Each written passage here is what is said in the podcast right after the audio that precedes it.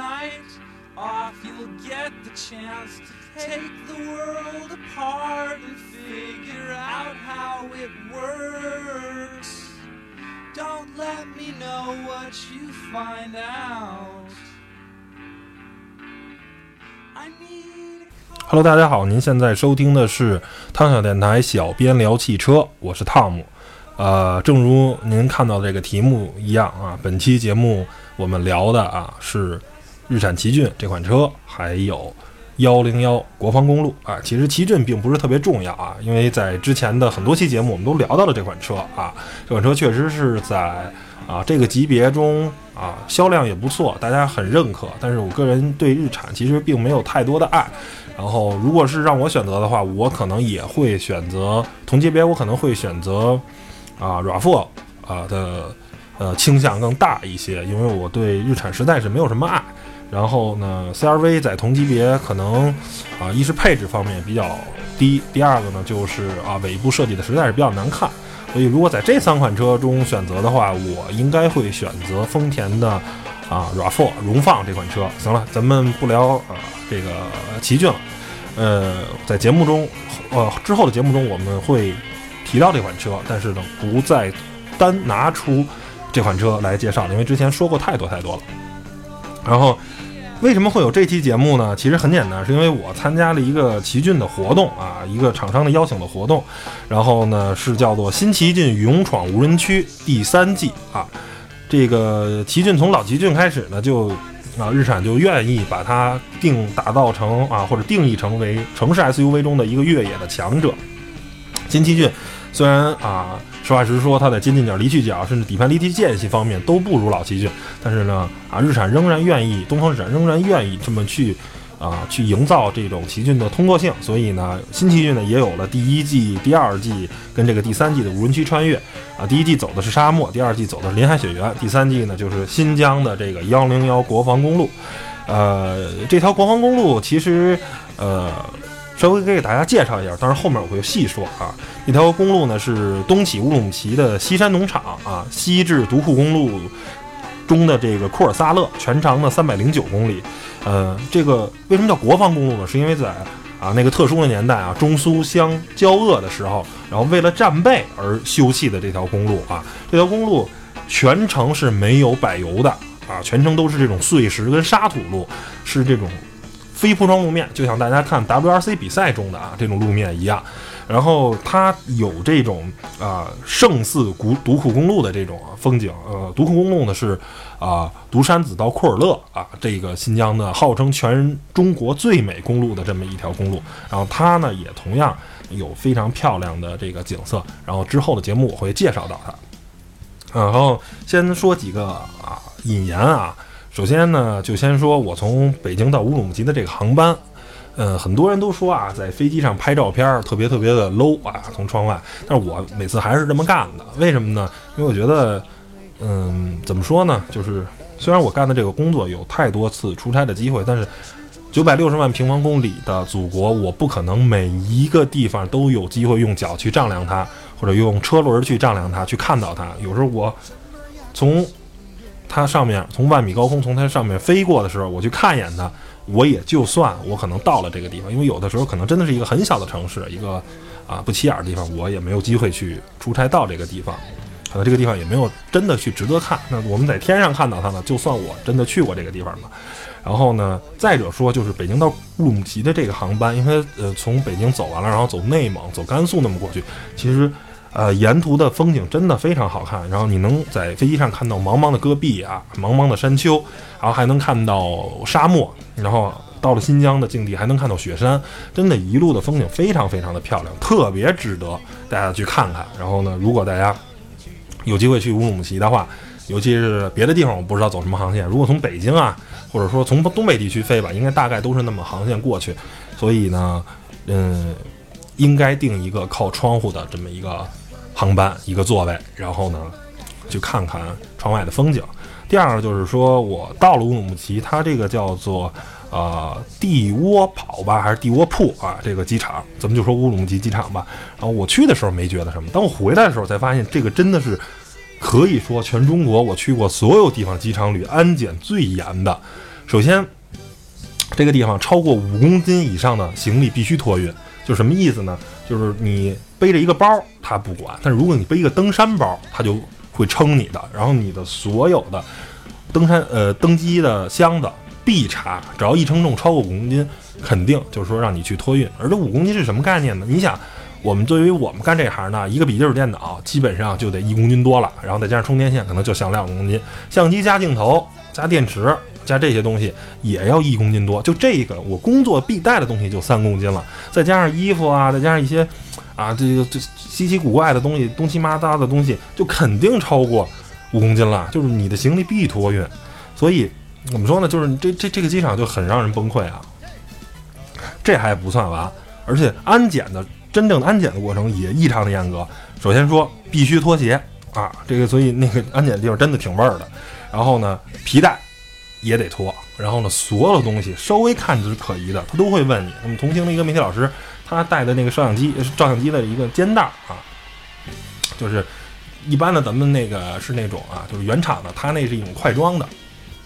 然后因为上面有一个金属，那个安检人员没看明白是什么，就说：“哎，你这什么东西？”然后呢，最后那个老师呢，被迫把这个东西装在相机上，演示了一遍。哦，他们才闹明白，哦，这个原来是相机上用的。然后我私下跟老师说，看你那个东西可能衍生，以为可能是带枪了，装枪的那个枪袋呢。他说，嗯，可能是，确实是当这个了。所以怎么说呢？真的是特别特别的，呃，让人崩溃。如果从乌鲁木齐往回飞的话，建议大家提前三个小时登机，因为我。呃，提前三个小时到机场，因为我当天的安检的时间总共加起来，因为我是先打登机牌，结果我去安检那儿，然后结果又被轰回，就是说你这个行李随身的行李超重了，超了五公斤，我我又被轰回去重新托运，这来回排队，咱这么我大概整个从进机场到了过了安检那用一个一个多小时的时间，所以大家提前三个小时，嗯是比较稳妥的，而且还有一个最神奇是这个机场不卖水，你知道吗？除了这个。叫什么啊？那有德克士啊什么的，或者那些快餐，它里面有饮料。你想要去那种纪念品商店啊，或者那种很多地方不都正常情况或者自动贩卖机是卖那种瓶装的饮料吗？我非常方便带机场带进飞机里的。对不起，不卖，这个特别让人崩溃。然后，嗯，你就没有办法。剩下我在首都机场随便都有自助的呀，或者是卖水的地方太多了。我还没见过哪个机场是不卖水的。但是乌鲁木齐机场真的它是不卖水的，你只能拿一个。这个打的那种纸杯的那种饮料，但是那个你在飞机上很容易洒嘛，所以我就不想那，我想弄一个瓶装的比较安全的。但是对不起，没有不卖。然后呢，在新疆吃的美食啊，也给大家介绍一下。我先把吃的跟啊衣食住行，先把吃的跟这个呃这个这个这这这这这这这个行给大家介绍一下。然后我一直其实对拉条呢、羊肉串这种东西还是挺趋之若鹜的，非常非常的喜欢。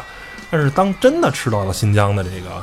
当地人做的，我发现其实不是特别能接受，就是它那个味道吧，跟我们平时吃的不太一样。然后第二个，它还重油重盐，就吃的特别重口味，吃的并不香。然后呢，就让人有点接受不了。嗯，吃起来不是特别舒服。但是当地的那个哈密瓜跟这个西瓜真的很好吃啊，非常非常甜。然后呢，也不楼那西瓜啊，非常的沙。然后呢，但是结果呢，在当地呢，后来在这个幺零幺国防公路上。吃了一个汉民做的大盘鸡啊，什么土豆烧牛肉啊这种菜，嗯，但是我们发现啊，同行的人都觉得这个更合我们的味道。其实有时候很多时候这些所谓的啊，特别特别正宗的啊，特别道地的这个美食，其实并不见得符合你的胃，你知道吧？其实有时候改良过的啊，就跟真正的川菜啊，四川火锅那么辣，其实你一般人你的胃是受不了的。经过改良过的，经过那融合。呃，当地的跟本地的这呃，跟这个原始地跟你这个移植地的这个味道 max 啊 mix 在一块儿的时候，其实才更能让人们啊喜欢。然后呢，行了，不说废话了，咱们回过来啊，说这个幺零幺国防公路。幺零幺国防公路呢，是我们啊整个这个活动啊的一个贯穿的主线。我们在这条公路上一直行驶，然后呢。沿途欣赏了很多的景点儿，然后呢，先介绍一下这条公路。就像刚才说的啊，这条公路有三百多公里，但是我们可能没有开全吧，可能开了大概一百多公里。然后这条公路上呢，沿路呢，呃，并不简单，都是碎石啊，都是土。结果呢，我在出发之前呢，我还问了教练，因为我看了一下，他就是用的原厂的登陆普的 HT 胎。我问公，因为我知道这这条公路很路况很不好，我说教练，咱们这个车不换胎吗？不换一条 AT 胎吗？啊，教练说没问题，原厂胎就可以。结果啊，一语成谶，路上啊，在第二天的行程的时候，有两辆车接连爆胎，就是因为。轮胎不行，所以在这条公路，大家如果想去幺零幺公路玩的话，啊，如果你自己自驾的话，SUV 的话，一定要换成 AT 胎，HT 胎不是不能走，没问题，但是很容易出问题，建议换 AT 胎。啊，如果你驾驶 HT 胎，在这条路上啊，一定要切记，加速要稳，不能急加速，刹车要稳，哎，不能急刹车，这样的话会对轮胎的损伤非常大。然后碰着这种尖利的石头，一下就把轮胎给割破了。还有就是，一定要挑路，看看有大石头的、有尖利的石头，一定要躲开。啊，这是这这条路上驾驶的一些要点。其实这个这条路上没有什么太多的炮弹坑啊，或者带多的特别高难度的这种坡都没有，基本上就是一条公路。首先它是一条公路，第二，它这条路上全是碎石跟沙土路啊，不好走。啊，如果下雨的话，就是崩溃了。这条路泥泞路非常非常危险。如果不下雨的话，没什么难的。这这条路最难的是对车要求不高，对什么要求高？对驾驶员的要求高。为什么这么说？因为这条路一路全是土，就是我们后来车队在它最难的地方啊，不开玩笑，头车一号车，三我我开的是二号车，还有三号车，还有三号车，我们一组四辆车，我在。第三个开，因为头车卷起的土，二号车卷起土，不开玩笑，最严重的时候，我是真的能见度啊，也就两米。我为了一是我会跟前车拉开这个距离啊，我因为我看不见路，然后呢，即便是这样，有一次还是我还刻意了往左边开，因为我看不见前面路，然后头车跟二号车它都是愿意偏右边开的啊，就是在公路的右侧。他因为路上也没有线嘛，他们就正常靠右行驶。因为我看不见路，我刻意的一直把我这车相对来说靠中间、靠左侧行驶。因为一是这样的话，前面的土会少一点，我的视线会稍微好一点。第二个是，如果碰见紧急情况，我可以处理。结果还真的就是了，因为因为头车扬起了土，然后二号车看不什么都看不见了。然后呢，二号车就是提车刹车刹在那儿了。然后呢，等我都离他已经一米的距离，我才看见他。这时候。得亏我是靠左行驶，跟他也就差了二十公分。我从二十公分、十公分，我踏着他的后面过去了，我一脚跺在那儿了。哦，好悬好悬！如果我一直啊没有这个意识，我一直跟着在后面的话，我就肯定跟他追尾了。然后同样也是，因为我看不，我在路上开着开着，我又看不见路了，然后我就试图把车停下来。结果后面那四号车也差点追了我的尾，然后后来我们就赶紧把车距都保持在五十米以上的距离。在行驶，要不然真的在路上还是挺危险的，因为圆起那个土，真的你什么都看不见了。然后此外呢，也说一下这个车的啊，奇骏的密封性真的不是特别好啊。我不知道别的车在这种路上会不会，但我那个我们那个车啊，确实呃密封条应该是不大行。然后呢，车的那些就是靠近窗户的那些位置漏了薄薄的一层土啊，所以这个也是我 对奇骏有一些失望的这么。一个地方，然后，但是在这条公路上，你能看到什么呢？啊，你能看到雪山，你能看到特别漂亮的雅丹啊，而且它这个雅丹很特殊啊，它有点五彩雅丹的那种意思啊，有红的，然后它还不光含铁，铁是铁会让土壤变红，它还含铜，它会让土壤变绿啊，一层一层的，非常非常的漂亮。然后呢，它这个雅丹啊，跟我之前在张掖看的雅丹还不一样，它这个雅丹是什么呀？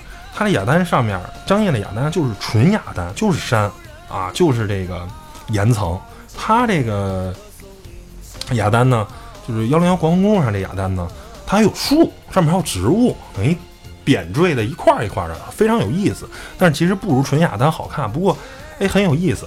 嗯，这是幺零幺国防公路给大家介绍的。然后呢，我们啊头一天呢去的第一个地儿呢，就是叫做啊独山子。大峡谷啊，这个是当年天山冰山冰水啊呃冲过这里，然后呢把这一块开出了一个切层的这种峡谷，然后非常这种断面啊，就是刀切斧割啊，鬼斧神工一般啊！大家可以去搜索一下，百度一下啊，叫独山子大峡谷是什么样的，因为我实在是形容不出来。然后同行的媒体老师们挺逗的，都在山上头看，因为大峡谷我们在山的一侧。我说你这个你这个这这这有有什么意思？你这大峡谷你必须得往里走，你得站在你得站在相对比较深的地方，你才能看到两边的这个啊峡谷两侧的这种啊这种感觉。我就顺着一个没有土的路啊，就是没没没没没有这个真正的路，就是那种人人长时间走出来，反正挺特别难走那条路，我就我就下去了。然后在那拍了会儿照片啊，看了看，哎，觉得嗯挺好，挺挺有意思。然后一会儿呢，看一大江呜飞过去了。然后我说，哎，真是人真是不如大江，大江呜飞过去了一下，人家全看见了。然后等我回来的时候，往上爬的时候，哎呀，这个地儿啊，大概海拔可能得有两千多米吧，两千米，应该是不是特别高，谈不上高反，但是爬上去啊，我真是歇了好几起儿，歇了两三起儿往上爬上去，真的挺累的。就是说这个到了这个地方吧，啊，谈不上。说你能高反头晕什么，但是真心是有点缺氧。就是按正常情况下，我爬那坡啊，我觉得我应该没问题。我身体虽然不是特别好，比较虚，但是爬那儿应该还没问题。但是我真是歇了好几起儿，真是有点累。所以这地儿大家也是啊，注意啊，嗯，有一小极其轻微的高原反应，就是真是氧气不太足。如果你剧烈运动的话，可能这个体力还真是一个啊挺要命的地方。然后呢，后来呢，我们去了这个独山子大峡谷以后呢，然后去了一个叫做鹿角湾的地方啊。然后鹿角湾是天山啊，这个叫北北边的这个最好的草场之一。然后呢，为什么叫做鹿角湾呢？因为就是这块地方，是天山马路的这个栖生之地。然后成群的这个马路呢，原来每年呢都要在这次脱一次角。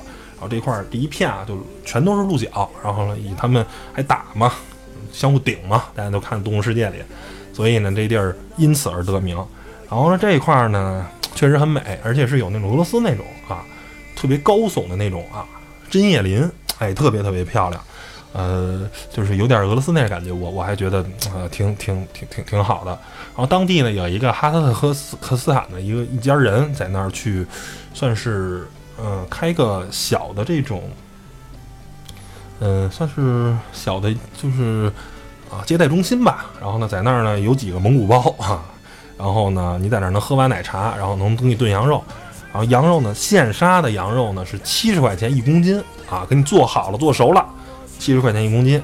实际上真是不贵，一只羊呢可能也就一千块钱，给你各种连烤啊，再再给你炖白水羊肉啊什么，反正各种给你全羊宴吧。大概一只羊也就一千块钱，反正绝对让你吃的特别爽，而且这个环境好啊！你看在绿草垫子上，你这个吃的这个羊肉，所以呢，如果大家想喜欢吃羊肉的拥趸啊，一定是去鹿角湾去找那家哈斯克斯坦人，然后呢，呃，非常的不错。然后我给大家查一下啊，那家人叫什么名儿？然后如果大家有兴趣的话呢，可以去搜索一下。然后这家叫做。穆兹布拉克饭庄啊，然后呢，我不知道百度能不能摆着啊，因为是一特别小的地儿，叫穆兹布拉克饭庄啊。大家如果啊对这个这个这个这个这个这个鹿角湾啊，如果对这个饭庄有兴趣的话，可以去百度查一下。然后呢，再给你讲啊，当天晚上呢是我们露营啊，露营在叫做雷达山庄啊这么一个地方。也是一个修的还不错吧，就一大片啊。然后它是在一个顶山头上，然后呢露营，然后呢也是嗯跟一个户外的专家去学习了怎么去搭帐篷什么的。因为之前那个原来也露营过，搭那帐篷都是直接就是一撅，然后那那枝子就支好了，嘣儿一下就弹开了那种，不是一个特别正式的。这个是分内帐外帐的，然后呢是一个很正经的啊。这个一个户外的帐篷还得自己去搭，继续去搭那个地钉啊什么的。然后呢，但是露营的时候晚上挺冷的，大概也就零上五度吧。嗯，左了。其实是露营是应该脱衣服，但是我觉得我怕冷，我就没脱。结果呢，你刚开始睡的时候，其实身体热量还是很大的，所以这衣服呢会有一些潮气，结果晚上就给冻醒了。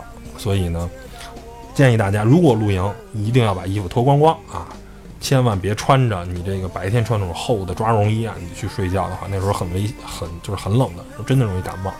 然后呢，第二就是这块地方呢，这个呃天儿晚，这个黑的非常非常的晚，就是白天我还是按正常的七点钟的闹钟，我醒来时候天是完全是黑的，你知道吗？因为差两个小时时差，北京跟新疆，所以相当于五点。然后这儿晚上呢九点钟啊，新这个我们住这家山庄啊，九点钟天才开始黑啊，然后到十点的时候天才完全黑下来。然后我们拍星星的时候是十一点，十一点的时候整个啊。银河啊，布满了，真的是一条银河，特别特别的漂亮啊！之前在鸣沙湾啊，在那个敦煌，呃，也看过银河，但是那是半条，不全啊。这是一条完全全的银河，很震撼，很震撼。然后真的就是一种坐在草地上数星星啊那种感觉。但是呢，那地方真的也挺冷的。然后白等等。早上起来的时候，发现那儿的草已经全都结了冰霜了，所以呢，大家露营的时候呢，一定要你的睡袋啊，一定要选就是比较这个抗这个寒度比较高的。反正我们那个呢还凑合，嗯，然后呢，大家呢如果露营的话，一定要要带一盏灯啊，就那种小夜灯啊，就外面有那种户外装备去卖的，然后装电池，然后按。它有那种小夜灯，非常非常方便。你在这个帐篷里找一些东西都比较方便，比手电筒要好啊。它那个用手电筒是柱光的，它那是散光的，就跟灯泡一样的，呃，比较不错。然后第二天的行程呢，其实就是早上呢去了一趟观音沟。观音沟呢，其实也是这个这个这叫什么来着？就是河流冲刷出来的。但是其实呢，没什么意思，因为前天已经看过独山子大峡谷了。观音沟的这个给人的感觉就是比那儿差太远了。不过那儿呢，呃，奇骏呢设了一些越野障碍，反正呃体验了一下吧，用来骗骗那些完全没有越野知识的媒体老师们还是足以了。但是对于我这个啊专搞 SUV 的人来说，实话实说，他那些东西我是挺看不上的。而且跟大家说一下，奇骏的这个四驱啊，所有四四十四驱啊，绝大多数都是四十岁四十什么四十岁。四十公里每小时了以后，四驱自动解锁啊，就从变成两驱模式。而且我在跑这个幺零幺国道的时候，我一直打开的，我给它接那个奇骏有两个嘛，呃，三个模式，一个是两驱模式，一个自动模式，一个四驱强制锁止模式。然后我搁在自动模式的时候，我一直把这个仪表盘给调成这个四驱监控，基本上百分之九十九的时候它都是两驱啊，其实是个假四驱啊，这事实四驱真的不太管用。呃，所以呢，怎么说呢？因为它用的是小型多片离合器，它的膜离合器片很薄很小。如果长时间接通，尤其是在大扭矩的时候工作的时候，它这离合器是受不了，直接就磨没了，你知道吗？所以它是为了安全起见呢，为了保证这个磨磨离合器片的寿命，所以呢，它是一旦车速过了四十，自动解锁，这个车就变成两驱了。所以呢，就是说这个车啊，走点小烂路还行，但是你真的啊，别指望它去大越野啊，去真的像普拉多呀，或者像他大哥途乐那样去，嗯，真的别考虑啊。这个横置发动机的 SUV 就越野都就都完蛋啊。但是啊，有一款除外啊，不是给三菱人做广告，但是确实是就是新欧蓝德上的用的啊，叫 S 呃 AWC 吧。就是它是用 Evolution 的那套，它是全世界唯一一套我知道的，在民用级别上的啊，咱不说赛级的或者那些小特别小众车，横置发动机能实实现全时四驱，前后桥五十比五十锁定的车，这是唯一一款，剩下所有的横置的四缸的、六缸的发动机全都是适时四驱，全都是假四驱，所谓的啊，关键时刻脱不了困。呃，不能说完全脱不了困，有一定能力，但是你指着它去真的越野没戏啊！就是你四一个四驱系统，你必须能前后桥五十比五十的锁定，这样的话你才能保证我有单轮脱困，或者说是我才能有一定的这个真正的越野能力。不然的话，您这个就剩前面两驱，后面那轮俩轮没有没没有没有动力，你尤其是其实越野真正被困的时候，很多时候是上坡，你上不去，是吧？很多时候都是单轮或者是两轮前后桥形成交叉轴了，你有附着力，就是你发现我靠过不去了，好像电子象牙系统又不给力，就完蛋了。还有呢，就是这个奇骏呢，它是 CVT 变速箱，CVT 变速箱呢，教练一直在说啊，说换一档啊，然后用一档去这个就是像脱档发动机反制动，然后我也就没说什么了。其实 CVT 变速箱啊，它跟 AT 变速箱因为结构上的不同，它的这种反脱档的制动力其实是几乎是没有的啊，那还是链条会打滑嘛。它像啊 AT 变速箱这种啊太阳轮啊这种锁止的这种结构。还是齿轮摇齿轮这种结构是从天然上就是不一样的，所以像啊传统 AT 变速箱这种反脱档控制车速，在 CVT 变速箱上几乎就是不可能的事儿啊，所以这也就造就了为什么说是奇骏不是一款真正能够越野的车，就是一般来说啊 OK，小野一下没问题，大野没戏。然后呢，第。二天的呃，第二天的下午，我们又去了这个马纳斯河滩。然后呢，这一块儿呢，河滩呢，河水还是挺急的，应该是天山上的流下的这个河水啊，融化了以后，然后真的是一汪的绿水啊，特别特别的漂亮。新疆那种独特的啊，这种绿水啊，倒不应该不是污染，应该就是甭管什么原因吧。然后那块呢，据说能找着宝石，然后我们是哥几个在翻了半天呢，什么都没找着。然后呢，也是值得大家去的这些地地方，而且大多数我刚才说那些地方其实都不要门票，就是玩一趟呢，你除了花点油费什么的，嗯，都不会收你钱的啊，没有人收门票。不过呢，首先你得有一个相对靠谱的越野车啊，奇骏呢勉勉强强能干这事儿啊，建议啊换 AT 胎，如果是 HT 胎的话，可能有问题啊。如果你能搞了一辆帕杰罗劲畅啊，或者普拉多那种车，那就妥妥的了，走这一趟非常踏踏实实的，单车都没问题。然后呢，第二个呢，就是一定要注意自己的一个驾驶。然后呢，进入了这个这个这个呃，就是这种沙土路面，你尤其是你跟前车啊跟的距离，一定要保持距离，一定不能离的前车太近，然后。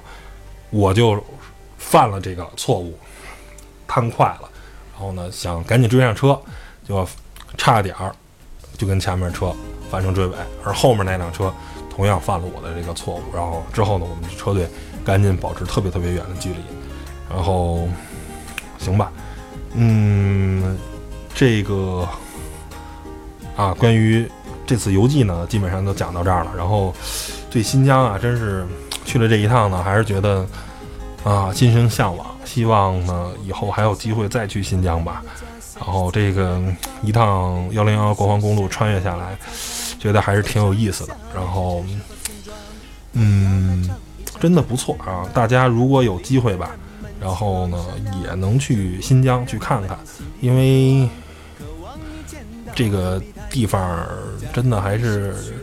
呃，挺值得去的。然后大家也不太用关心，就是害怕说当地这个这个叫什么来着？这个啊，疆独的一些势力啊。其实后来跟教练聊什么的，现在还是比较还是比较行的吧。南疆呢，当然还是会有一些啊这种隐患吧。北疆基本上因为汉人比较多嘛，问题不大。然后，但是其实百分之九十的南疆，甚至百分之九十五的。甭管是北京南疆的这些维吾尔族啊、哈萨克族的这些人，这些少数民族的朋友们，其实都是比较淳朴的。因为大家想想，如果这些人大多数都是疆独分子啊，大多数都是这些想颠覆我们祖国的这些人的话，那我们新疆可能早不是今天这样的。正因为这些坏人是很少数的，而大多数人其实是好人，所以呢，我们。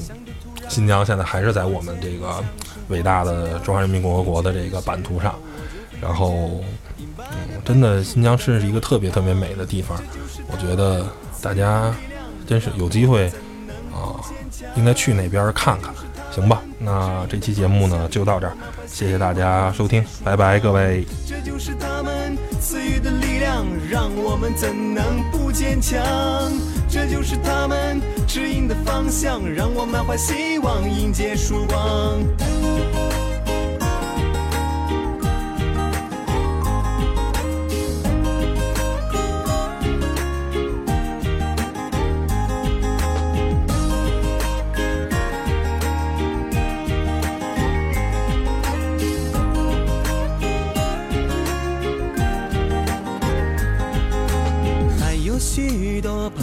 将新疆是他们向往的地方，生命的坚强，迷人的风光，还有那一个一个漂亮的姑娘。我们眼里朴实的家乡，在别人眼里就变成了天堂，说也说不完圣洁的赞美，所以我一遍一遍大声的歌唱。这就是我们可爱的新疆，是我们美丽的家乡。这就是我们美丽的家乡，是爷爷奉献一生的地方。这就是我们可爱的新疆，是我们美丽的家乡。这就是我们美丽的家乡，多少人梦寐向往的地方。没有人能抵抗住这种力量，就算谁也无法抑制住你的想象。哦，这里是新疆，是我的家乡，它广阔美丽，天生它就是这样。哦，看那四个湖水映着晚霞，泛着荧光，那塔里木湖。在沙漠中间流淌，我想，我渴望，我歌唱，我绽放，在我出生的这片土地上歌唱。我观光眺望，感受吐鲁番的阳光，看着天山山脉绵绵万里，伸向远方。是我很久以前就离开了我的家乡，可是，在回忆里从来都不曾遗忘。我，忘记。